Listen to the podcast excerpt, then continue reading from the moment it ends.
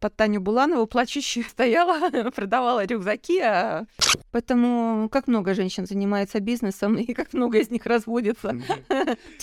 Вопрос статистики. Да, статистика.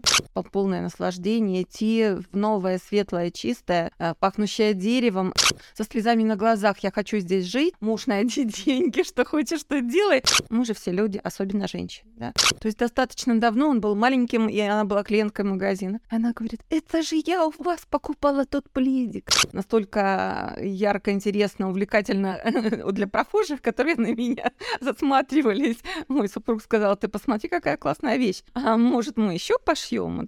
То есть лапушка-малышка должна была стать франшизой? Да. С супругом разошлись как партнеры. Да, и появилась э, конкуренция прямо на одном пятаке. И, то есть у меня нашелся покупатель, молодая инициативная девушка, ну, пандемия. С, с этими же советами э, сын ваш магазин открывал? Да.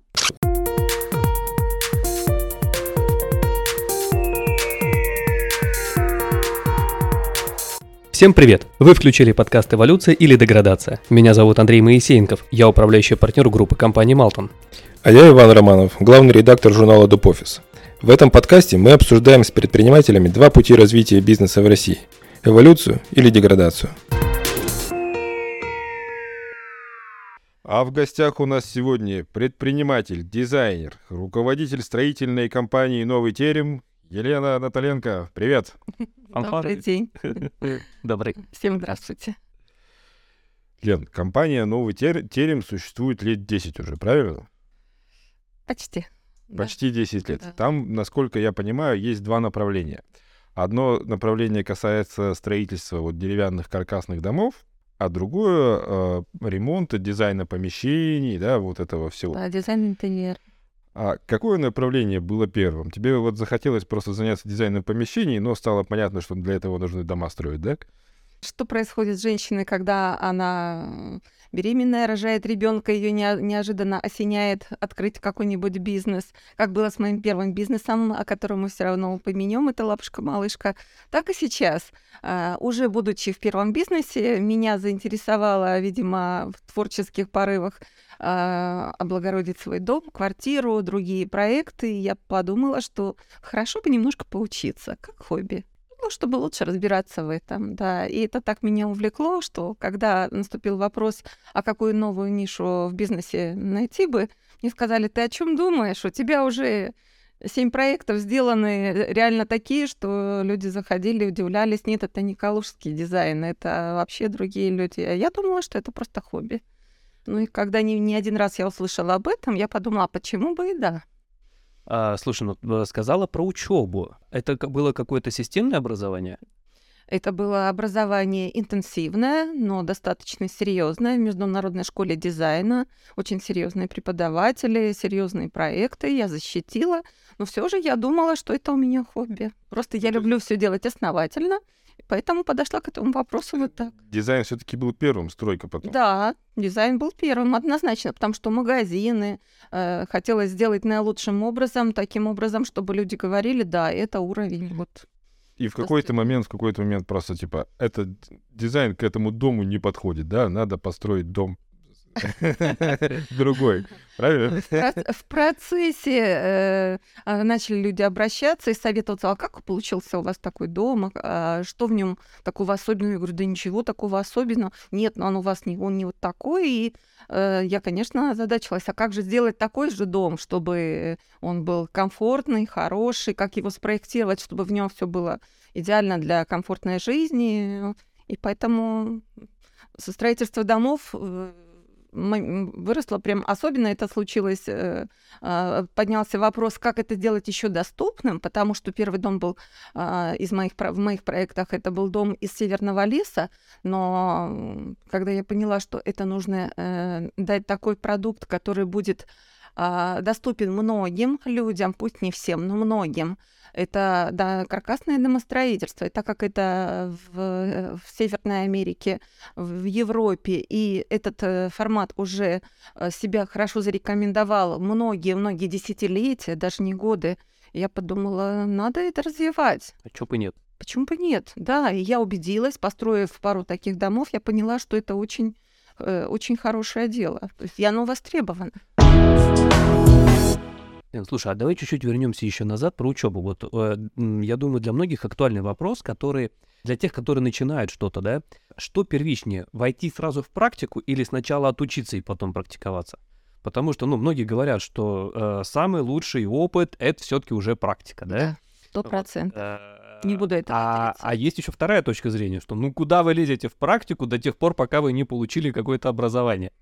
Что так, посоветуешь? Э, посоветую все-таки начать с практики, стать э, правой рукой, э, ассистентом э, в этой деятельности, посмотреть, устроит ли это тебя. Сейчас молодежь смотрит, а хочу ли я в этом быть. И вообще в течение жизни люди э, сейчас все чаще меняют свои профессии. Да, это стало это, нормальным. Это правда. Да, и мир стремительно меняется. Образование, полученное когда-то, оно устаревает, устаревает. Чего не скажешь о том, какое было советское образование, но было прекрасное высшее образование. Но все же стремительно меняется жизнь, и мы меняемся меняемся, и новые направления, они требуют э, хорошего образования тоже. Поэтому сначала стоит понять, твое ли это, если тебе понравится, будет комфортно, ты можно и параллельно учиться. Сейчас для этого есть все возможности онлайн и не только, и э, просто улучшать свои знания и опыт одновременно.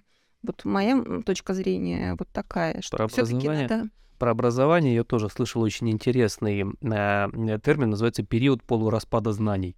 Тогда, когда они становятся уже неактуальными. Да, 4-5 вот. лет это да, очень большой да, срок. И многие говорят, что это... момент, ты получаешь диплом. Да? Абсолютно правильно. Да, да, многие говорят о том, что сейчас период полураспада знаний сократился настолько, что к тому моменту, когда ты получаешь диплом, половина из этих знаний, они уже не актуальны. Верно, согласна вот. полностью. Да, а в советское время чуть-чуть другая ситуация была. То есть там этот период, он составлял там десятилетия.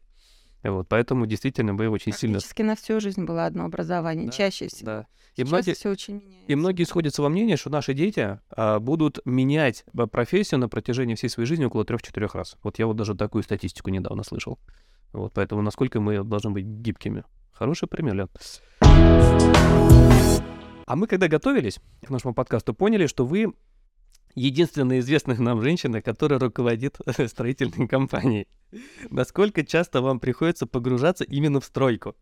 Вот, ну, допустим, ругаться с плотниками, там, э, торговаться, там, ругаться с поставщиками. Ругаться с плотниками, слава богу, не приходится. Для этого есть их руководители, да? А, э, именно непосредственно, да. Мне больше нравится общаться с партнерами и э, с клиентами потому что только дав клиенту тот продукт, о котором он мечтал, всегда есть такое шаблонное название «дом мечты», да, понять, что человек хочет, э, где, в каком месте он хочет стать счастливым и что для него будет это счастье, какой он хочет дом. То есть, поняв его, ну, как обычно, что хочет клиент, понять его, спросить его об этом и дать ему то предложение, которое он хочет. Я думаю, это очень важная цель, чтобы потом не было, ой, я думала, мечтала о другом, да, а зачем мне 300 метров, если мне достаточно 60, да, то есть, конечно, это погружение вот в процесс, это именно и сотрудников, также мы на это настраиваем. В первую очередь выяснить, что нужно человеку, какой его дом мечты. То есть погружение в стройку, то есть до уровня прораба, да? Да, ну и очень люблю, когда завершается, завершается процесс. Конечно, это просто полное наслаждение идти в новое, светлое, чистое, Э, пахнущая деревом, это просто сказочно. И когда э, был опыт такой, заходили люди со второго, с третьего показа со слезами на глазах, я хочу здесь жить, муж, найди деньги, что хочешь, что делай, это дорогого стоит. Вот я хочу здесь жить, женщина со слезами на глазах, и я подумала, может, я что-то не то спросила, может, там у них что-то с ребенком. Я э, вела диалог, э, что именно надо клиенту, и увидела слезы на глазах у нее. И потом я поняла, я говорю, что-то не то. Она говорит, нет, я просто хочу здесь жить слез текут. Вот, вот это дорогого стоит.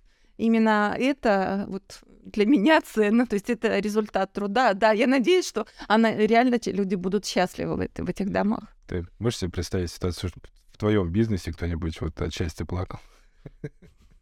Слушай, ну, увы, но в нашей истории такого пока еще не было. Меня не посадят, да? Кстати, по аналогии, однажды прошло уже время, уже магазина «Малышка» не было, и я попала, как говорят, на стол массажисту, и мы разговорились, и она говорит, я откуда-то вас видела, знаю или что-то.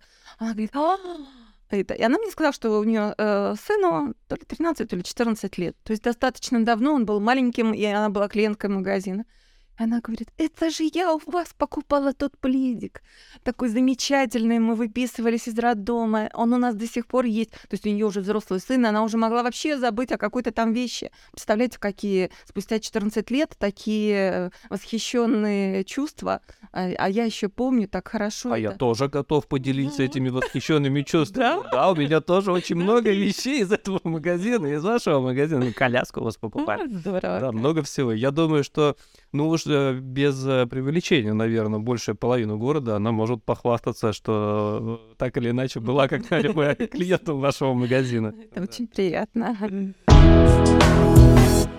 Э, Строительный бизнес не первый. Э, Начиналось все вот, вот с магазина детской одежды, да, о котором уже сказал. А что вообще подтолкнуло к началу предпринимательской деятельности именно в этом направлении? Во-первых, давай, когда это, когда это произошло? Когда магазин открылся?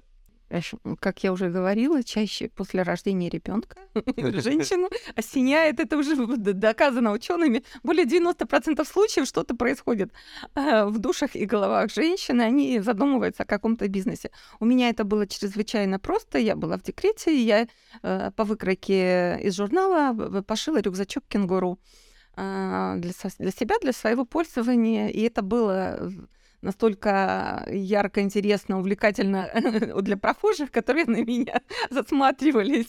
Мой супруг сказал, ты посмотри, какая классная вещь.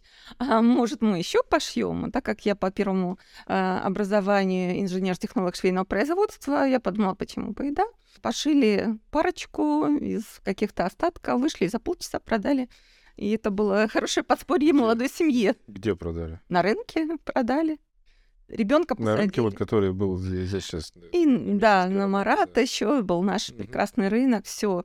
Вышли и продали буквально за полчаса два рюкзака, и это было, и ну, конечно, восхищало, что ребенок, мой сын, мой старший, он был манекеном, он показывал, как это удобно, хорошо, руки мамы свободны, ребенок спит, тихо, спокойно, и это э, заставило задуматься о том, что это можно сделать небольшое производство. Так стали шить, продавать, потом люди стали спрашивать, а комбинезончик у этого ребенка, а комбинезончик продайте, а что у вас еще есть, а ползуночки. И так вот постепенно-постепенно даже на рынке э, ассортимент значительно увеличился, да, и э, я под Таню Буланову плачущую стояла, продавала рюкзаки, а а, дома шила их, э, муж помогал кроить, и у нас вот такой был небольшой семейный бизнес. И потом это переросло в Это переросло магазин. в магазин. Когда наступила зима, я сказала, «Э, не могу стоять на, на улице, это все не по-женски. И вообще мне хотелось всегда что-то маленькое, красивенькое, аккуратненькое. Так открылся первый бизнес. Это был розничный, первый розничный магазин детских товаров в Калуге. А какой это был год? Это был 97 год. 97 год. Чтобы открыть магазин, тогда надо было какие-то кредиты брать. Нет, нет. То есть так как э, первоначальный взнос а, фактически был тот товар, который был уже в обороте, да, надо было только сделать легкий ремонтик, дизайн с кошечками был уже у нас, да. Тогда дизайн был очень скромный, но я все равно понимал, что это очень важно. Магазин должен привлекать и внутри, и не только товаром, но и своими этими. И так постепенно, постепенно э, по желанию клиентов подсказывало развитие, потом Сначала была одежда, потом что-то добавилось, там бутылочки, сосочки, коляски, кроватки. И так все ассортимент все больше, а детский, детский ассортимент он огромный. От нуля и до 14 лет у нас товар был. И вплоть до бутика, который у нас тоже прекрасно проработал почти 5 лет в свое время, когда была, э, был спрос. Да, да, даже на, на дорогостоящий товар, но он качественный, он европейского уровня, он закупался на лучших выставках в Италии, поэтому опыт от, э, я же говорю, от нуля и до fashion-бутика э, дал такую возможность, в том числе и создавать мне дизайн интерьеров, потому что те, кто приходил также в магазин бутик, ой, ну это московский уровень. И для меня, конечно, это очень ценно, что мои шаги мои э, были не, ну, не зря. да. То есть мои шаги в дизайне были. И это А откуда тогда поступала вот это все, ну, вся, вся- детская одежда? Как, кто были поставщиками? Как? Очень много российских производителей, очень много. Мы закупали и у российских, и у зарубежных. То есть и Турция, и Италия, и Китай, естественно, потому что у них шикарный ассортимент. Но мы, естественно, выбирали хороших производителей, потому что все знали, что у нас в магазинах качество на первом месте.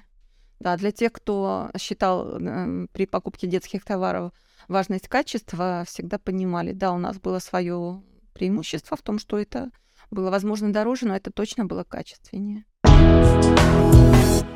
Лена, в каком направлении должен был развиваться магазин, как считаешь? У нас э, во время э, развития магазина а, так получилось, что нас подтолкнула ситуация, а, мы торговали от одного поставщика, и он начал открывать свои фирменные магазины. И это был магазин Села, одна из первых сетей, э, золотых сетей, которые успешно этот опыт привнесли, опыт франчайзинга. И в какой-то момент они сказали, или вы открываете фирменный магазин, а не только детским товаром нашим торгуете, либо вы лишитесь э, поставок э, этого хорошего товара. Ну, и мы, конечно, заключили договоры и открыли фирменный магазин. И это дало возможность развивать и э, свои магазины, опираясь на опыт цела. Это был хороший опыт. Я поняла, что надо брендироваться, надо делать, чтобы это выглядело хорошо, чтобы это был бренд, узнаваемость и прочее, прочее. Да, тут сочетание цветов, которые я придумала, вот, как говорят, от души, лапушка-малышка, ярко-розовый маджента и э, яблочный зеленый. Это сочетание цветов. Только сейчас дошел тренд э, по всей, всей России. А до этого он тогда еще только приходил. То есть, ну, общаясь на выставках, я ну, понимала, э, какие тренды только идут, заходят, и свой бренд даже создала в тех цветах, которые еще вполне актуальны. То есть лапушка-малышка должна была стать франшизой в итоге? Да, да.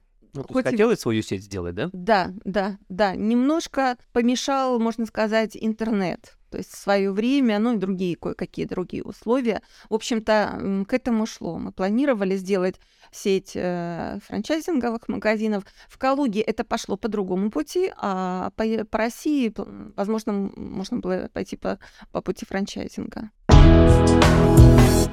А что в итоге привело к закрытию?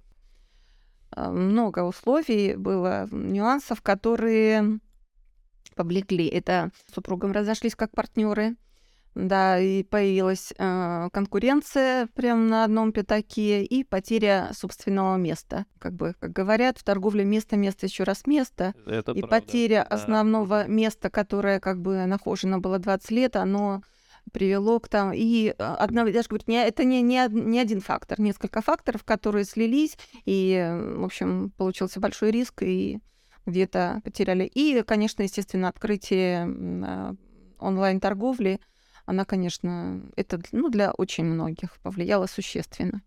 Ну а вот, числе. Э, да, про маркетплейсы я тоже согласен вообще на все сто, да, то есть это как бы, конечно, существенно они трансформировали рынок.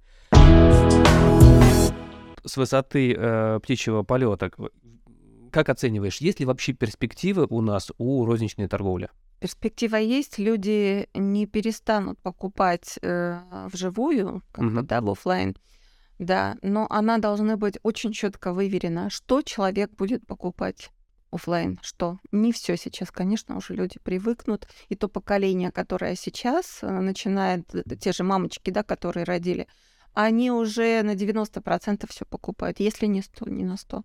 То есть именно молодежь, она практически все покупает в интернете. Поэтому насколько нужны розничные магазины, каков их формат, возможно, это формат бутика, где будет особенный сервис, где это, да, э, вот, возможно, в этом направлении надо идти. Ну вот если кто-то сейчас захочет открыть розничный магазин, а вот с высоты своего опыта, колоссального, огромного опыта, какие бы советы ты ему дала? Ну давай хотя бы там три. Первое место, место, еще раз место. Самый высочайший сервис, то есть дать клиенту то, что он даже не ожидает. Угу. Пожалуй, ассортимент, правильно выбранный ассортимент, ниша. Эти все три должны совпасть фактора, как минимум эти три фактора. И, возможно, он будет успешным. Да с, с этими же советами э, сын ваш магазин открывал? Да. Конечно, конечно.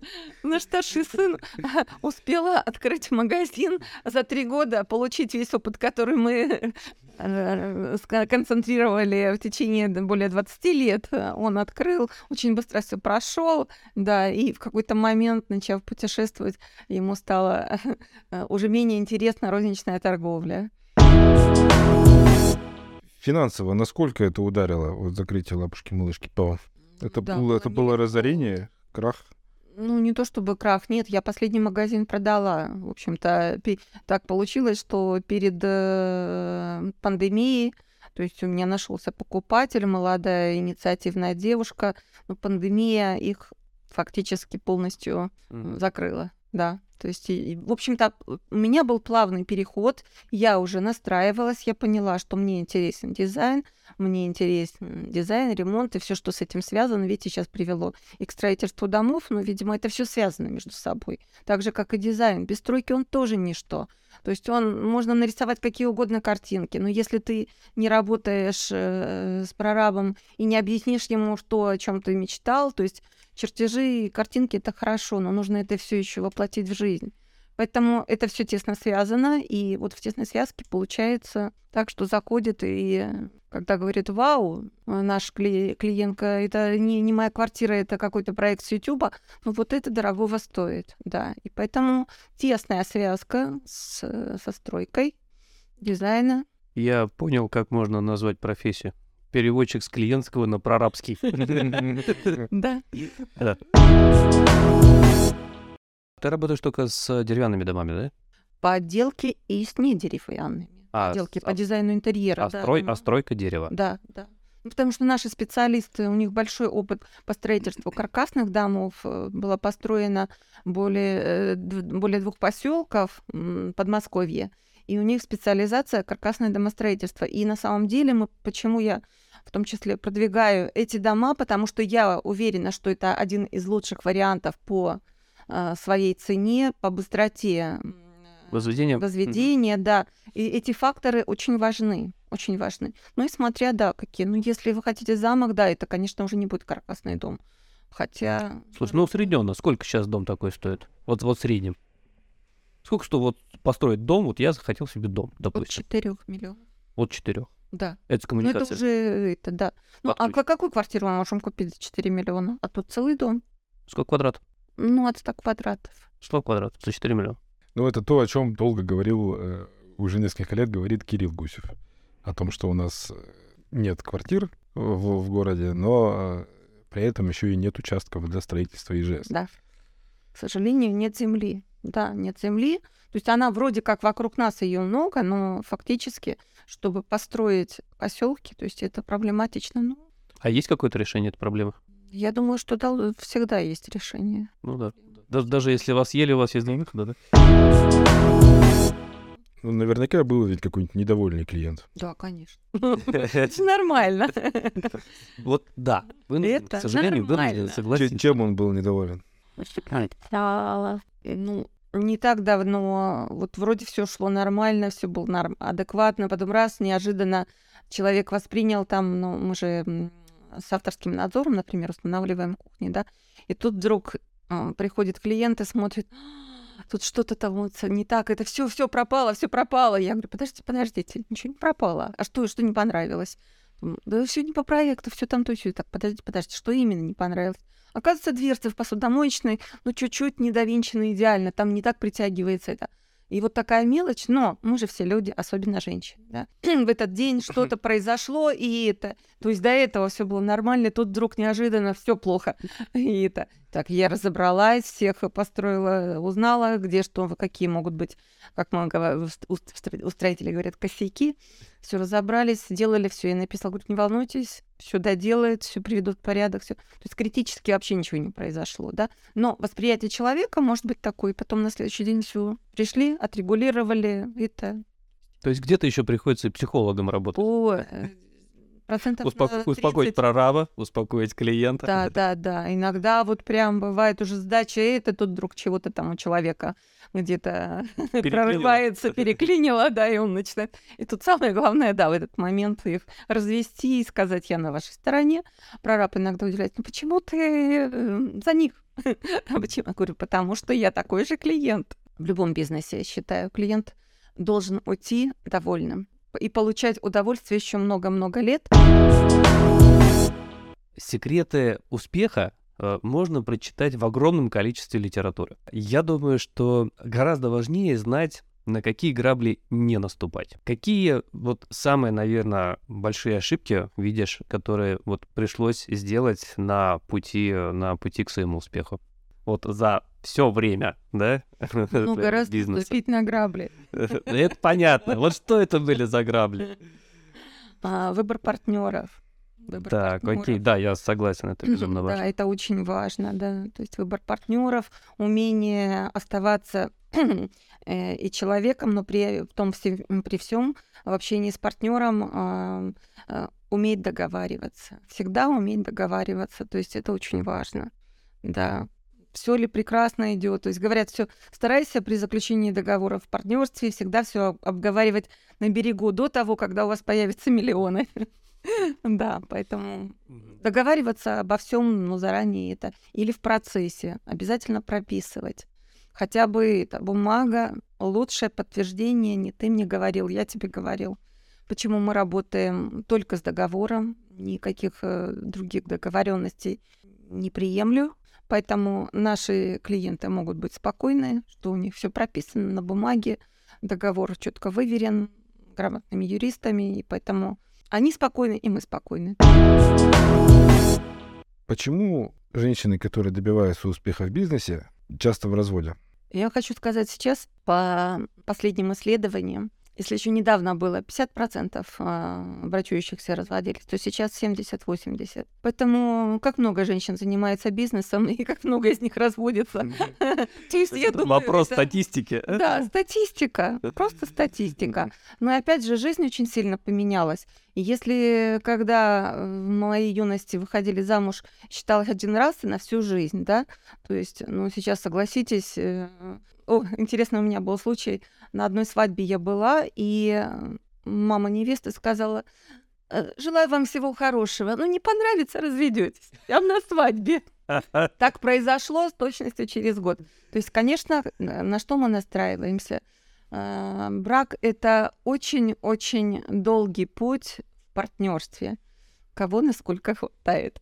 Если настроились на всю жизнь, да, это реально можно памятник поставить. И это существует, но это крайне маленький процент. Да, да это больше. Жи- раз профессия меняется, партнеры меняются и в бизнесе, и везде. То есть, ну, видимо, каждый проходит свой путь, э, отдали друг другу, научили чему-то, благодарны за это. Вот самое главное оставаться благодарными благодарными. Я благодарна за то, что мои дети любят и отца, и э, меня, и э, общаемся, да, ну, уже не как партнеры, просто как, как люди, которые когда-то были много лет вместе. 25 лет вместе прожить, это тоже немало, согласитесь, да? Итак, друзья, у нас э, основной блок, наверное, уже подошел к концу, и поэтому мы плавно переходим к нашему традиционному блиц-опросу. Лен, я задаю коротенький вопрос, короткий ответ. Итак, оперативная работа или стратегия? Стратегия.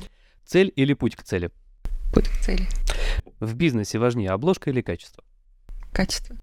На первом месте семья или работа? Работа. Власть или деньги? Деньги. Самое главное в жизни — это? Любовь.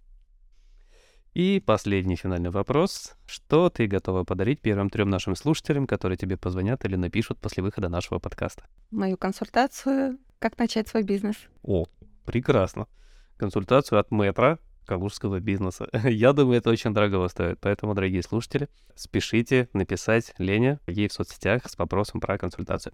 На этом у нас все, Лен. Спасибо, что к нам пришла в гости. Очень интересно спасибо было, да, очень, беседа. да, очень насыщенная, насыщенная поделилась опытом. Нифига себе какая консультация. Да, спасибо, что спасибо, что выслушали. Вот, э, возможно, как бы э, в процессе личной консультации узнаете еще что-нибудь новое. Так что поделитесь этим подкастом со всеми, кто собирается свой бизнес открывать.